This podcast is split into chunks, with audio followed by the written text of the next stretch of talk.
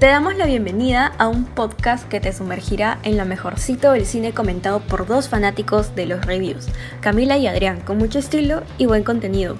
Aquí inicia. ¿Qué me cuentas?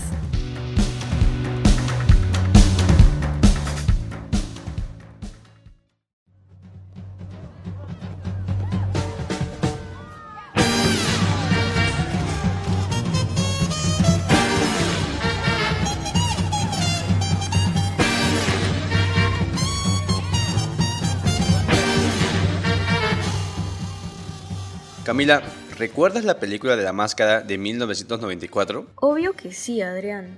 Yo la veía de pequeña y ahora de adolescente la sigo disfrutando. Si algo llama la atención de la película es... La increíble actuación de Jim Carrey. Tal cual. Él le daba esa caracterización loca al personaje. Fuera de que el protagonista no es igual a la versión de los cómics, ya que ahí es más violento.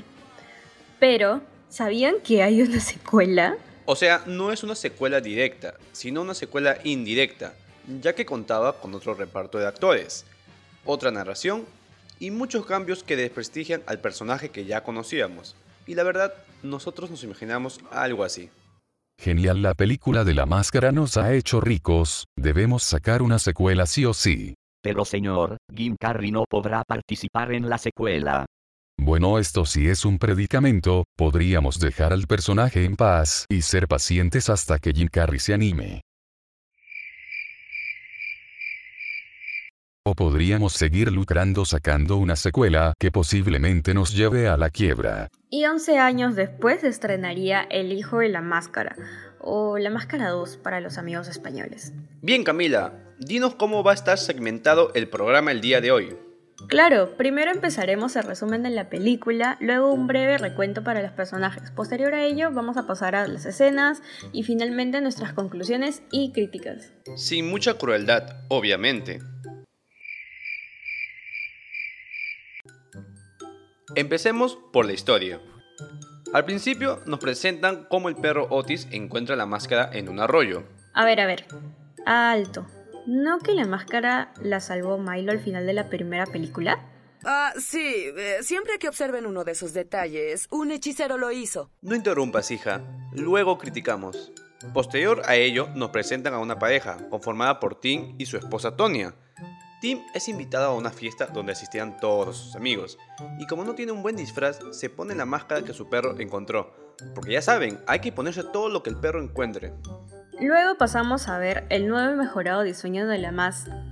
Espera, ¿qué es eso? Que tenías que ser tú, no hay nadie más que tú. Tú eres el cielo y la luz, yo sí te quiero mucho. Tranquilos, solo hay 8 minutos en donde vemos la máscara en acción. Vemos una incómoda y degradante coreografía y musicalización. En serio, ver esto fue horrible. Luego de la fiesta, gracias a la magia de la edición, Tim llega con ganas de caldear a su mujer. Qué suerte que esto es un podcast y sus ojos no van a sufrir. Luego de ello, conocemos al producto de una alocada noche de pasión de Tim y Tonya. Les presentamos a Alvin. El bebé es como cualquier nene de su edad. Infla su cabeza como un globo, sus ojos salen en sus cuencas y puede bailar. Ya saben, lo típico. Por otro lado, conocemos a Loki, quien al parecer es el creador de la máscara. Aparte, conocemos al todopoderoso Odin, quien al parecer necesita la máscara porque esta puede causar desastres en la Tierra. Como si no fuese suficiente, aparte le menciona a Loki que la máscara tiene un hijo, así que a buscar se ha dicho. Entonces, Loki busca al bebé por todos lados, pero como no tenemos mucho tiempo y la película debe continuar, Loki llega a la casa de Tim y se percata de que el nene es el que buscaba. Esto debido a que el nene vomitó en el auto de papi. Por azares del destino, el bebé y Loki se enfrentan en una batalla de CGI, dejando al bebé como ganador, ya que Odin le quitó los poderes a Loki, ya que pensó que quería matar al bebé, lo cual es malo. Uh, Loki no se rinde, así que en la noche llega a la casa de Tim para querer llevarse al bebé. Le pide una oportunidad a su padre y este le da sus poderes. Le dice a Tim de que le entregue la máscara y solo así le entregará al bebé. Sin embargo, le pone una dinamita entre las nalgas y sale volando como un Iron Man. Para no hacerles el cuento largo, Tim llega donde Loki, pero como este es el dios del engaño, se queda con el nene y con la máscara. Tim logra quitarle la máscara, pero no al nene, y se pone la máscara para poder luchar contra él. Luego, como se dan cuenta que ambos tienen la misma fuerza, dejan que el bebé decida. El bebé decide quedarse con su padre, pero como Loki no quiere perder, decide matarlos. A lo cual Odin interviene, regañándole a Loki. Tim se apiada de Loki, le entrega la máscara, Tim, Tonya y Alvin vuelven a casa y cerramos con un guiño a una tercera película. sí, como si estas cosas pasaran. Esto es pura mierda. Bien Camila, ahora pasemos a los personajes. Por su pollo, Adrián. Empecemos con Tim. En sí es tonto, cumple con ese cometido. No te vas a encariñar con él y las pocas escenas donde usa la máscara no se nota esa esencia del personaje.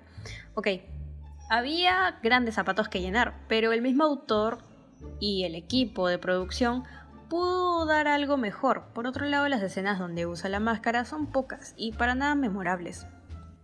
Luego tenemos a Tonya, quien la verdad cumple el típico estereotipo femenino de querer sí o sí un hijo. Luego se va de viaje y no aparece hasta el final de la película, entonces no te da tiempo de conocerla, así que al tacho. Seguimos con Loki. Él, por su parte, es el sabueso de Odin, ya que debe de buscar la máscara como sea. El personaje en sí no es malo, pero la interpretación que le da Alan Cumming también está bien. Sin embargo, la saturación de tantos efectos especiales en su personaje impiden que apreciemos su actuación. Odín al principio parece un real todopoderoso macho pecho peludo castigador, pero a medida que avanza la película es el hazme reír, no hay seriedad, y se la pasa controlando cuerpos para hablarle a Loki, lo cual no es gracioso, es molesto.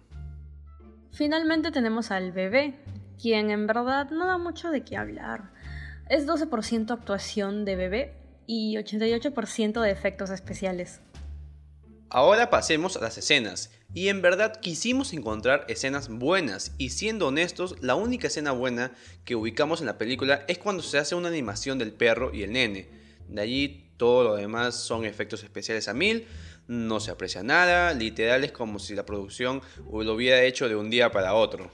Como nosotros con este podcast. Camila, discreción por favor. Cuando al nene lo raptan, este no se defiende en lo absoluto. Ah, pero cuando estaba en el callejón, uff, era un Avenger más. Luego, en la escena donde vemos que Loki quiere quitarle el bebé a Tim en la vía pública, la gente pasa como si nada, ya sabes, como si fuera cosa de todos los días. Y esto no solo se ve allí, ya que en la discoteca donde va Tim todos ven cosas sumamente extravagantes, pero a nadie parece importarle, ya que si a eso le añadimos 100 efectos especiales, tenemos un completo mamarracho. En conclusión, si no tienes vida social, no te importa la actuación, te gusta el CGI al 100% en todo su esplendor, es decir, los efectos especiales, y si te gusta el humor más putrefacto que cualquiera, porque aquí hay humor del asco, te recomendamos que vayas a un psicólogo, pero no veas esta película, por favor. No se la recomendaría ni a mi peor enemigo. Pero bueno, antes de finalizar el programa, tenemos un par de datos extras sobre lo que fue esta película. Primer dato. En Rotten Tomatoes, la película cuenta con un 6% de aprobación de la crítica y un 16% de aceptación por parte del público. Conclusión, es una mierda. Segundo dato.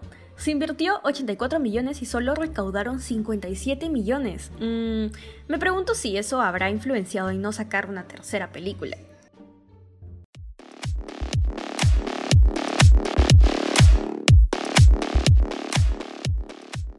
Y bueno gente, eso ha sido todo por el día de hoy en ¿Qué me cuentas? No se olviden de seguirnos en Spotify y compartir nuestro podcast.